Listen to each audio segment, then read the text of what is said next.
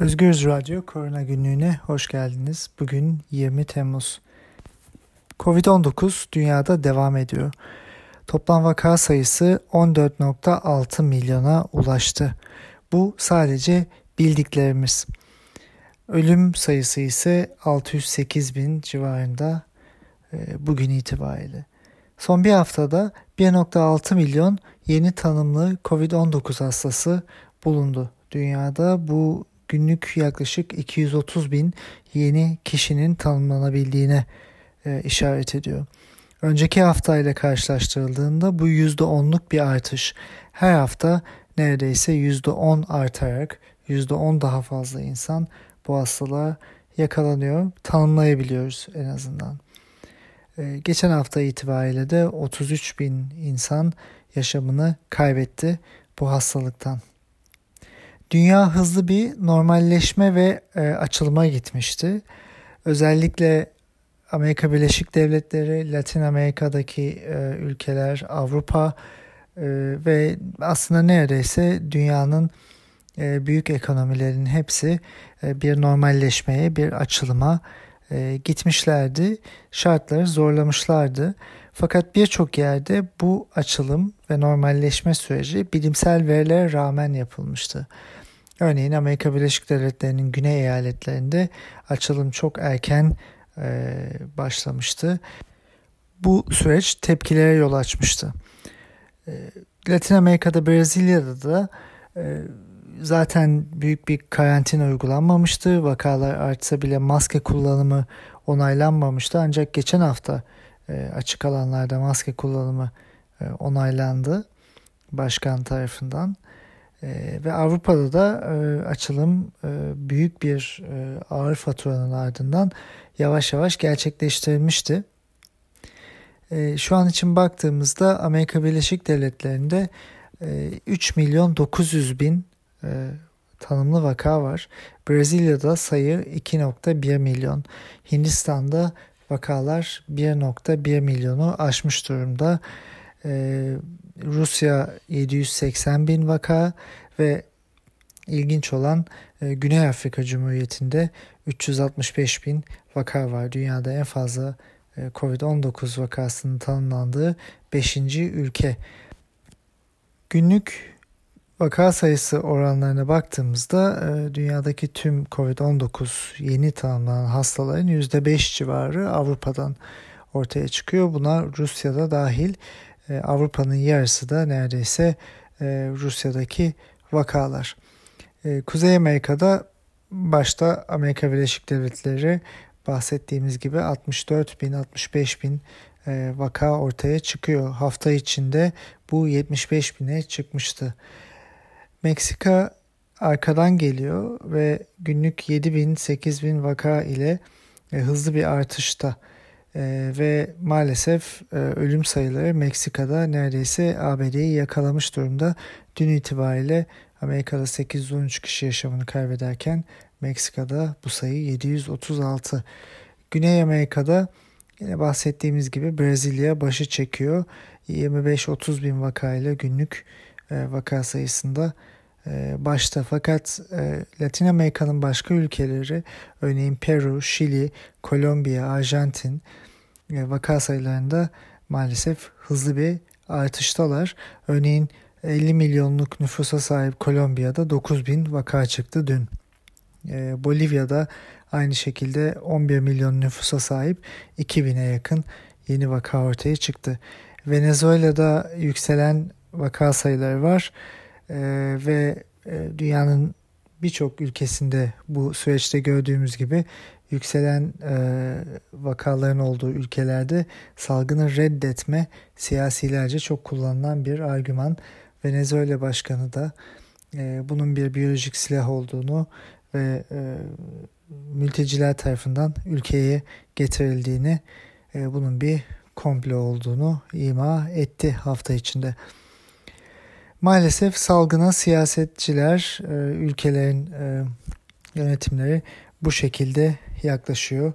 E, bunun dışında Asya'da hızlı bir artış Hindistan'da birkaç haftadır bundan bahsediyoruz.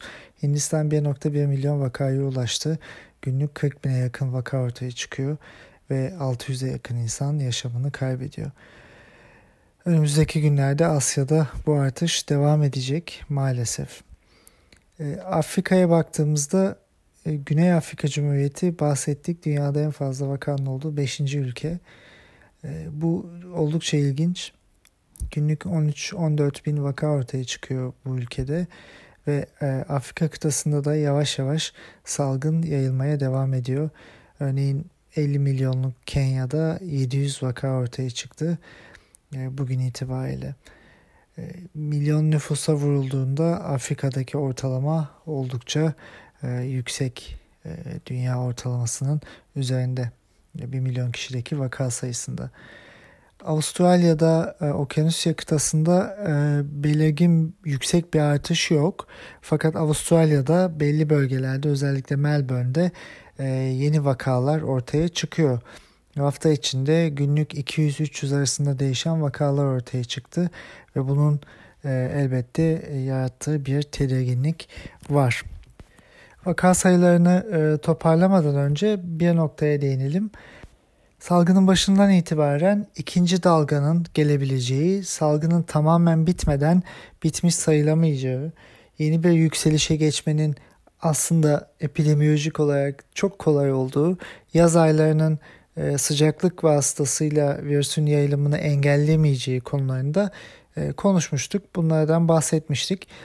Dünyaya baktığımızda 3 ana örnek var. Ee, bunları e, ikinci dalganın e, tehlikesini bize gösteren İsrail, Avustralya ve İspanya. İsrail ve Avustralya'da vakalar neredeyse sıfırlanmıştı. Fakat hafta içinde bu iki ülkede de yeni vakalar ortaya çıkmaya başladı ee, ve hızlı bir artışta. Ee, dolayısıyla e, ikinci bir dalga olarak adlandırılabilecek bir e, durumla bu ülkelerde karşı karşıyayız. E, bazı uzmanlar da bunu ikinci dalga olarak niteliyorlar. İspanya'da ise büyük salgının art, arkasından e, vaka sayıları günlük 6 bin, 7 bine, 8 bine çıktığı zamanların ardından bir düşüş yaşanmıştı ve özellikle Haziran başında günlük 300-350 vaka arasına inilmişti. Son iki gündeki Vaka sayıları İspanya'da 1360 ve 1400 e, gittikçe artan, yükselen vaka sayısı var. Bahsettiğimiz açılma ve normalleşme e, süreci e, bu salgının devamını beraberinde getiriyor tabii ki. E, fakat ne yapılabilir ya da ne yapılıyor bu saydığımız e, durumların arkasından? Kapanma, normalleşme uygulamalarının geri alınması ve sokağa çıkma kısıtlamaları birçok yerde uygulanıyor. Örneğin İsrail hafta sonları e, sokağa çıkma kısıtlaması uygulayacak. Avustralya'da Victoria eyaleti benzer bir e, sokağa çıkma kısıtlaması uyguluyor. İspanya'da artan vakalar özellikle Barcelona, Katalonya bölgesinde e, etkili ve bu nedenle Barcelona civarında e, sokağa çıkma kısıtlamaları uygulanacak. Meksika'da artan vakalar dolayısıyla ülkede böyle bir kısıtlamanın yapılması konuşuluyor. Hindistan'ın bazı eyaletleri, Kolombiya'nın belli bölgeleri, e, Çin'de milyonlarca insanın yaşadığı Xinjiang eyaletinin bazı bölgeleri, Endonezya'nın başkenti Jakarta gibi e, yerlerde e, salgınla ilgili sokağa çıkma kısıtlamaları düşünülüyor ya da uygulanmaya başlandı. New York'ta Amerika özelinde baktığımızda bir düşüş vardı. Uzun süredir salgını kontrol altına alabilmişlerdi ve açılma aşamalarına geçmişlerdi. Faz 1, faz 2, faz 3 diye. Şimdi New York'ta bu geri alınıyor. Çünkü ülkenin diğer bölgelerinde büyük bir artış var. Yavaş yavaş New York'ta da artışlar başlayabilir, başlıyor. Müzeler ve alışveriş merkezleri açılacaktı. Fakat e, bu yerler artık açılmayacak. Yani dünyada salgın devam ediyor ve e, oldukça hızlı şekilde e, yükselişe geçebileceği bir dönemdeyiz. Hafta içinde Dünya Sağlık Örgütü Başkanı yaptığı konuşmada tam çevresiyle şunu söyledi. öngörülebilir bir gelecekte eski normale dönüş olmayacak. Bunu gerçekten maalesef kabul etmek zorundayız. E, aşı ve ilaç çalışmaları e, çok başarılı devam etmezse e, yakın bir gelecekte gerçekten e, eski normale dönüş olmayacak. E, bilimsel gerçekleri söyleyen bilim insanlarını ya felaket tellallığıyla ya kötümserlikle suçlayan çok oldu. Bu Türkiye'de de böyleydi. Dünyada da Avrupa'da da böyleydi. Amerika'da da böyle. Özellikle şu anda Amerikan Başkanı Trump ve onun destekçileri Anthony Fauci'yi e, ülkenin en önde gelen enfeksiyon uzmanlarından bir tanesini karalama kampanyasına devam ediyorlar ve e, Trump e, hafta içinde yaptığı bir e, televizyon programında e, felaket tellalı olarak niteledi e, Anthony Fauci'yi. Fakat e, geldiğimiz yer maalesef e, bilim insanlarının ve gerçekçi insanların da istemediği, korktuğu durum. Salgının artması. Türkiye'ye baktığımızda resmi rakamlara göre son bir haftada vaka sayıları %3 arttı. Ee, bu oran Avrupa'ya baktığımızda İtalya'da %0.5, Almanya'da %1.3. Yani Avrupa'nın daha ilerisinde bir vaka artışıyla karşı karşıya Türkiye resmi rakamlara göre. Ölüm sayılarına baktığımızda da %2,5'luk bir artış var. Türkiye'de, İtalya'da bu %0.3, Almanya'da da %0.3. Yoğun bakım sayılarına baktığımızda son bir hafta içinde günlük yoğun bakımda yatan kişi sayısı %3.7 e, artmış durumda. Yoğun bakım hastalarının aktif hastalara e, oranına baktığımızda Türkiye'de bu oran %9.8'e çıkmış durumda. Dünya ortalaması %1, Amerika Birleşik Devletleri'nde oran %0.9, İtalya'da oran %0.5. 1 Haziran'dan itibaren e, Türkiye'de toplam vakalar %32 artmış durumda. Neredeyse üçte bir oranında. Yine resmi rakamlar göre bunlar. Ölüm sayıları %20, yoğun bakım hastası günlük sayı %89 artmış durumda. Yoğun bakımın aktif vakalar oranı ise %2.1'den 9.8'e çıkmış, %367 artmış durumda. Şimdi Türkiye'deki duruma baktığımızda daha önceden beri çok söyledik. Türkiye buzdağının sadece ucunu görüyor. O ucun da çok küçük bir kısmını göstermeye çalışıyor. Ee, bunu neden bu şekilde söylüyoruz? Çünkü Türkiye'deki veriler dünya ile tutarsız. Sağlık Bakanlığı'nın web sitesinde verilen rakamlar çoğu zaman birbiriyle çelişiyor. Yatan hasta ve taburcu olan hasta sayıların arasındaki fark e, ya yoğun bakımdaki insanlar ya da yaşamını kaybeden insanlar. E, fakat bu sayılar birbirlerini tutmuyor. E, Sağlık Bakanı'nın yaptığı açıklamalarda verdiği sayılar e, genelde belli illere göre oralardaki özel sayıları bazen veriyor. Belli illeri e, dillendiriyorlar. Fakat e, belli dönemlerde bu verilen sayılar tüm ülke için verilen sayılardan daha fazla ya da onları çok yakın e, şekilde. Dolayısıyla sanki başka illerde vaka yokmuş gibi bir durum var. E, veri şeffaflığını işte bu nedenle en başından beri talep ediyorduk. E, her gün detaylı veriler açıklanırsa e, gidişata dair e, bilim insanlarının da e, herkesin de fikri olabilir. Fakat şu anda e, şeffaf olmayan ve tutarlı olmayan verilerle bir yorum yapmaya, e, ülkenin pandemideki geleceğini belirlemeye, anlamaya çalışıyoruz. E, bakan yine hafta içindeki bir konuşmasında yoğun bakıma yatış süresi, yatış ve çıkış süresi iki güne düştü dedi. Bu teknik olarak mümkün değil. Yani bunu e, dünyada 10-20 gün arasında hatta daha da artan zamanlarda e, sürelerde insanlar yoğun bakımda yatıyorlar. E, bunu iki güne düşürmek demek ya yoğun bakım alınan hastanın yoğun bakım hastası olmaması anlamına geliyor ya da e, müthiş bir tedavi bulunmuş e, ama dünyadan saklanıyor anlamına geliyor.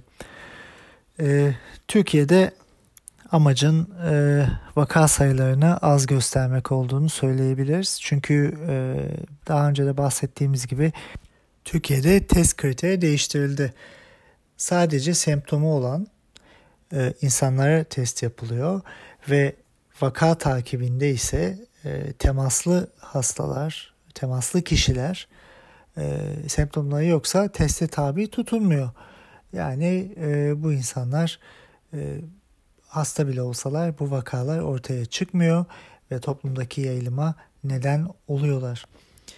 E, bir hekim arkadaşım Türkiye'de dört dörtlük Covid hastalarının sadece bulunduğunu söyledi. Yani tüm semptomları olacak ve e, testi yapılacak ve pozitif çıkacak. E, yani neredeyse ağır hastalar ve e, yaşam tehlikesi olabilecek hastalar bir şekilde bulunmaya çalışılıyor. Onun dışındaki tüm kategoriler yelpazenin diğer e, kesimleri bulunmuyor.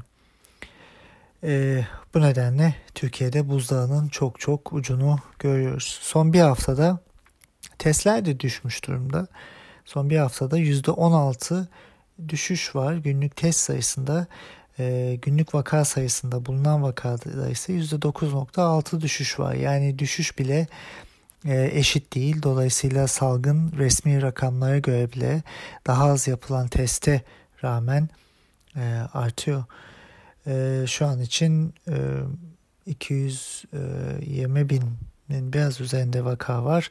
Fakat e, baktığımızda dünyaya da baktığımızda ve oranları karşılaştırdığımızda e, bu 3-5 kat fazla olabilir. Günlük haberlere baktığımızda ise birçok yerden karantina e, haberleri gelmekte. Maraş, Isparta, Sakarya, Şanlıurfa, Antalya, Sivas, Gaziantep, Giresun, Trabzon, Zonguldak, Kars sadece hafta sonundaki haberlerde e, bu bölgelerde karantinalar uygulanıyor. Belli mahallelerde, beldelerde ya da e, binalarda. Dolayısıyla e, sahadaki durumla e, bize gösterilen e, sayılar birbirlerini maalesef tutmuyor. Olabildiğince minimum e, sayılarla karşı karşıyayız Türkiye'de. E, aynı zamanda ilginç istatistikler de var tabii. E, çok uzun zamandır e, özellikle son 3 haftadır Temmuz başından itibaren yapılan test sayısının yüzde kaçının pozitif çıktığına baktığımızda son 3 haftada bu yüzde 2 ile 2,5 arasında değişiyor. Son bir hafta içinde 5 e, günde bu %2.2 idi. Diğer günlerde %2.3 ve %2.1'di. Yani artık sabitlenmiş bir e, test vaka e, oranı var. E, dünyada bu bu şekilde değil. Her gün e, birbirinden çok farklı e, rakamlar ortaya çıkıyor, yüzdeler ortaya çıkıyor birçok ülkede. Neredeyse hiçbir ülkede bu kadar sabit değil. Pandemi gibi e, bir sonraki günün bile tahmin edilemediği ve birçok parametrenin bileşkesi olan e, bu klinik göstergelerin gerçekleştiği bir süreçte olağanüstü bir veri istikrarına sahip e, bir Türkiye ile karşı karşıyayız. Bunun için biz bilimde gerçek olamayacak kadar güzel diyoruz. Dolayısıyla ya çok güzel ya da gerçek değil. Türkiye için birkaç soru sorulabilir. E, bunlarla Türkiye kısmını sonlandıralım. Türkiye'deki günlük test sayısı kaç kişiye denk geliyor? Bu kişilerin kaçı vaka temaslı ve semptomsuz? Kaçı semptomlu? Günlük testlerin kaçı tarama amaçlı yani hiç vaka teması ya da semptom olmayan kişilere yapılıyor? Kaçı vaka temaslarına semptomu olsun ya da olmasın yapılıyor? Ve bu sayılar Nisan, Mayıs ve Haziran'da nasıl değişti? Bu soruların yanıtlarını eğer bilirsek belki bir tahmin, bir öngörü yapabiliriz. Bilimsel çalışmalar dünyada hızlı bir şekilde devam ediyor. Her gün onlarca yayın ortaya çıkıyor, bulgu ortaya çıkıyor. Ee, tabii hepimizin gözü kulağı aşı ve ilaç çalışmalarında ama bunun yanında hastalığı anlamak da oldukça önemli. Ee, bildiğimiz, kesin bildiğimiz şu ki SARS-CoV-2 virüsü, COVID-19 hastalığı sadece bir solunum yolları hastalığı değil, birçok organı ve dokuyu etkiliyor. Bunlardan bazılarını sadece sayacak olursak dermatolojik etkileri var, endokrin etkileri var. Örneğin e, pankreas etkileyip e, diyabeti ve insülin salınımını etkileyebiliyor. E, kardiyak e, kalp hastalıklarına yol açabiliyor. Tromboembolizm yapıp damar hastalıklarına ve tıkanıklıklara yol açabildiği düşünülüyor. Böyle örnekler var. Gastrointestinal e, yolda sindirim sisteminde hastalıklara yol açabildiği ya da rahatsızlıklara yol açtığı biliniyor. Karaciğerde e, bazı e, sorunlar yaratabildiği özel, özellikle de böbreklerde e, bazı sıkıntılar yol açtığı biliniyor. E, bunun yanında nörolojik e, merkezi sinir sisteminde de birçok e, sıkıntıya yol açtığına dair yavaş yavaş farklı bilgiler ortaya çıkıyor. Örneğin yapılan bir vaka çalışmasında e, 23 yaşındaki bir anneden fetüse doğum öncesinde SARS-CoV-2 enfeksiyonunun geçtiğini biliyoruz. Böyle bir makale hafta içinde e, yayınlandı. Bu vaka çalışmasında anneden plasenta yoluyla bebeğe geçen bu enfeksiyon 3 hafta kadar daha sürüyor bebekte. Dolayısıyla kendini çoğaltan bir virüsten bahsediyoruz. Ve ilginç olan büyük semptomlar göstermiyor bebek ancak beyninde MR çekildiğinde bu hafta içinde 3 hafta içinde sürekli e, beyinde bazı lezyonların olduğunu, belli glia dediğimiz e, sinir sisteminde çok bulunan bazı hücrelerin e, bir doku oluşturduğunu görmüşler. Zaman geçtikçe bu biraz azalmış fakat bunun uzun vadeli etkileri, Covid'e yakalanan insanlarda beyindeki ve bilişsel aktivitedeki etkinlikler ile ilgili bir değişiklik olup olmadığı, ya da uzun vadede sinir sistemi hastalıklarına yol açıp açmayacağını e, dolayısıyla bilmiyoruz e, ve e, oldukça temkinli olmamız gerekiyor. E, yani buradan e, şunu söyleyebiliriz.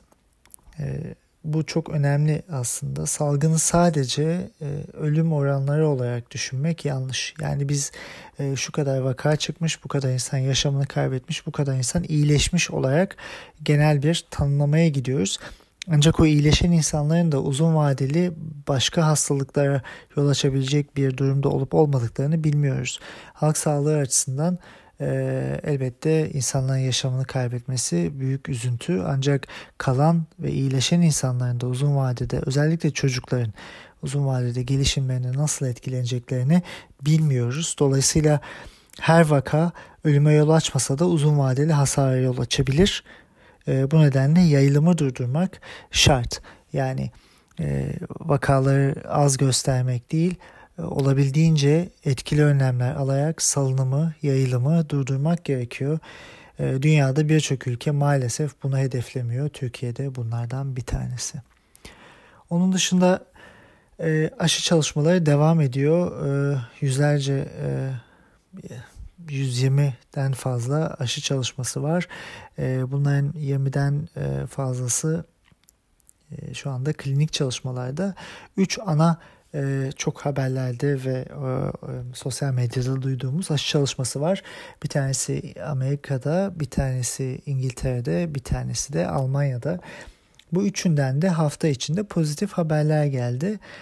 E, hastalarda, e, bazı hastalarda ve e, e, sağlıklı insanlarda aşı yapılınca e, bu aşılar tatbik edildiğinde antikor tepkisi görüldüğü belirtildi. Yani kanda bir bağışıklık tepkisi ortaya çıkıyor. Fakat bunun uzun vadeli e, ne kadar koruyacak ve gerçekten de bir e, bir bağışıklık yaratacak mı? Bunu e, bilemiyoruz. Fakat bunlar pozitif e, sonuçlar. Bilim e, bilim insanları e, aşı için e, çalışmalarına devam ediyorlar. Tabii işin bir de ekonomik boyutu var. Biraz da aşı savaşlarına dönmüş durumda. Bunun dışında e, yine bağışıklıkla ilgili e, çok sorulan sorulardan bir tanesi hepimizin aklında olan uzun vadeli bir bağışıklık kazanacak mıyız? Bu çok kesin bir yanıtı olan soru değil. Fakat hafta içinde Nature dergisinde bir çalışma yayınlandı. Ve burada ilginç olan şu, 2003 yılındaki SARS salgınında hastalanan insanların kanlarında e, vücutlarında o virüse karşı bir bağışıklık hafızası var. 17 sene sonra stimüle edildiğinde belli moleküllerle bunu yapmışlar. E, bu T hücreleri dediğimiz hücreler e, yeniden aktifleşiyorlar ve bir bağışıklık tepkisi ortaya koyuyorlar. Antikor üretiyorlar. Bu şu anlama gelebilir. Vücudumuz karşılaştığı virüse karşı e, ne kadar etkili olduğunu bilmediğimiz ama uzun vadeli bir bağışıklık hafızası yaratabilir. E, SARS-CoV-2 için de e, bu birinci SARS 2003'teki SARS virüsüne karşı antikoru olan insanların e, ona karşı da ikinciye karşı da e, bir e, antikor geliştirme tepkisine sahip olabilecekleri düşünülüyor. Kesin değil. Ya bu şu anlama geliyor. Başka koronavirüslere ya da başka e, virüslere karşı bağışıklığımız olduğunda ya da en azından bu hastalığı geçirmişsek belki vücudumuz e, SARS-CoV-2'ye de COVID-19'a karşı da e, bir tepkiyi e, başlatabilir. Dolayısıyla hastalık belki daha hafif geçirilebilir diye düşünülüyor. Ee, yine bu çalışmanın ilginç bir sonucu da hiç enfekte olmayan kişilerin de e, bir e, bağışıklık tepkisi gösterebildikleri e, bu e, virüse karşı SARS-CoV-2'ye karşı gösterilmiş. Yani kanlarında e, tipi hafıza sağlayan T hücreleri e, bir bakıma var. Bu belki başka koronavirüslerle karşılaşmış olmaktan kaynaklanıyor olabilir diye açıklıyor uzmanlar. Çünkü bildiğimiz gibi soğuk algınlığı yaratan birçok e, koronavirüs var. E, bunun yanında e, Yine başka bir çalışmada ilaçla ilgili hidroksiklorokin ile ilgili bir makale yayınlandı. Burada e, erken aşamadaki hastalar yani hafif geçiren ve hastaneye yatma gereği duymayan hastalarda hidroksiklorokin kullanımının e, hastalığın seyri, iyileşme gibi e, parametrelere hiçbir etkisi olmadığı e, söyleniyor. E, bunun gibi başka makalelerde vardı.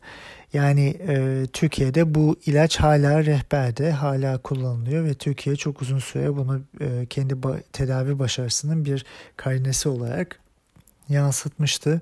Fakat ne erken aşamada, ne geç aşamada, ne profilaktik aşamada e, birçok makale e, hidroksiklorokinin sıtma ilacının bir etkisi olmadığını göstermiş durumda. Ee, şimdi artık top e, bu sıtma ilacını başarı olarak niteleyenlerin bunu bilimsel olarak göstermesinde. Çünkü diğer türlü e, bunun da e, doğru olmadığı yönünde kanaat gelişmiş durumda. Bugün bitirirken şunu söylemek istiyorum. Dünyada bu çok karmaşık bir pandemi süreci başından itibaren doğrular, yanlışlar e, kesin değildi ve e, bilimsel metotla, bilimsel bakış açısıyla sorgulayıcı bir yöntemle e, duruma yaklaşıp e, bu hastalığı anlamak, gidişatı anlamak, ne yapmamız gerektiğini anlamak üzerine bilim insanları çalıştılar. Elbette sorgulayıcı olmak önemliydi. E, tabii bu e, süreçlerde yol alırken hatalar da yapıldı.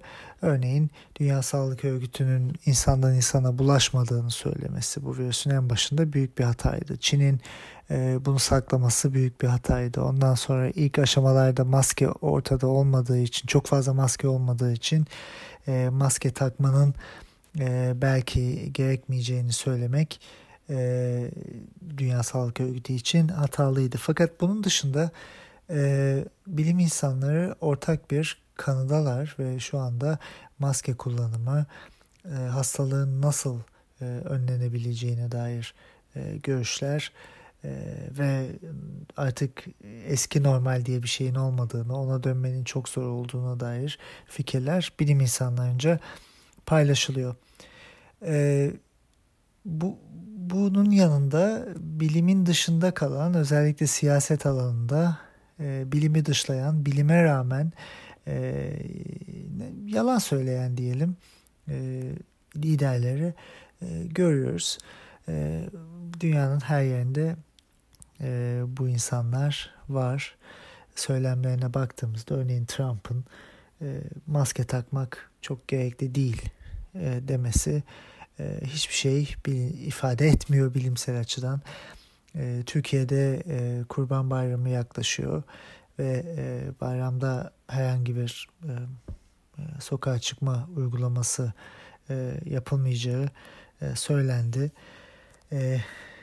Bilim kurulunun bazı üyelerinin ortaya attığı bazı fikirler var fakat bunlar da e, alınmıyor.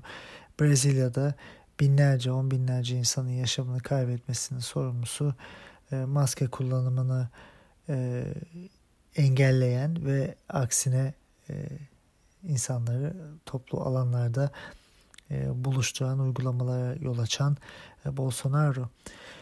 Ve dünyanın birçok yerinde e, bu şekilde sorumsuz, bilimi dışlayan e, uygulamalar var. E, bilim insanları elbette yanlış şeyler söylediler. E, fakat bu yanlışlar e, deneme ve yanılma olarak e, adlandırılabilir. Fakat bunun yanında e, bir insanın yanlış bir e, söz söylemesi dolayısıyla e, tamamen inandırıcılığını yitirmesi gibi bir şey de söz konusu değil. Bu uzun süreli e, bakış açısıyla ve e, ne kadar tutarlı olduğuyla ilişkili e, bu sözü söyleyen kişinin bilim insanı da olabilir, e, siyasetçi de olabilir, herhangi başka bir insan da olabilir. Önemli olan karşıdaki insanın ya da e, farklı bir fikre sahip insanın argümanlarını bilimsel şekilde ortaya koyup karşıdakini ikna edip edemeyeceği ile ilgilidir. Bu aslında çok modern e, münazara ve düşünüş tarzıyla ilişkili bir durum. Sorgulayıcı olmak e, elbette önemli ama hiçbir şeye güvenmemek, hiçbir şeyi e, dinlememek ve komplo teorilerine sarılmak da e, oldukça farklı bir şey sorgulayıcı olmakta karşıdaki tutarlı argümanlarla ve savunu destekleyen verilerle geldiğinde dinleyeni ikna edebilir ve biz ancak bu şekilde bir ilerleme gerçekleştirebiliriz. E, fakat ikincisinde yani komplo teorilerine sarılıp hiçbir şeye güvenmediğimizde ise e, dinleyen hiçbir şekilde ikna olmaz. Enerji boşa harcanır ve e, dezenformasyon ortaya çıkar. Bilimi dinlemek zorundayız bilim insanlarının ortak kanaatlerini dinlemek zorundayız. Başka hiçbir şekilde bu salgının faturasını azaltma şansımız yok. Siyasetçilerin kendi iktidarlarıyla ilişkili e, meselelerde e, aldıkları kararlar e, özellikle insan sağlığını ikinci plana koyan e, kararlar. Bunu en baştan beri söylüyoruz. Dolayısıyla bilimden başka güvenebileceğimiz hiçbir şey bu pandemi sürecinde yok. Bilimle kalalım. Ee, olabildiğince başarılı olacağını umalım ee, ve e, gereken maske ve mesafe uygulamalarına e, katiyetle uyalım, uymaya çalışalım. Bu hafta bunu diyerek kapatalım. Sağlıkla kalın, mutlu kalın. Haftaya Görüşmek üzere.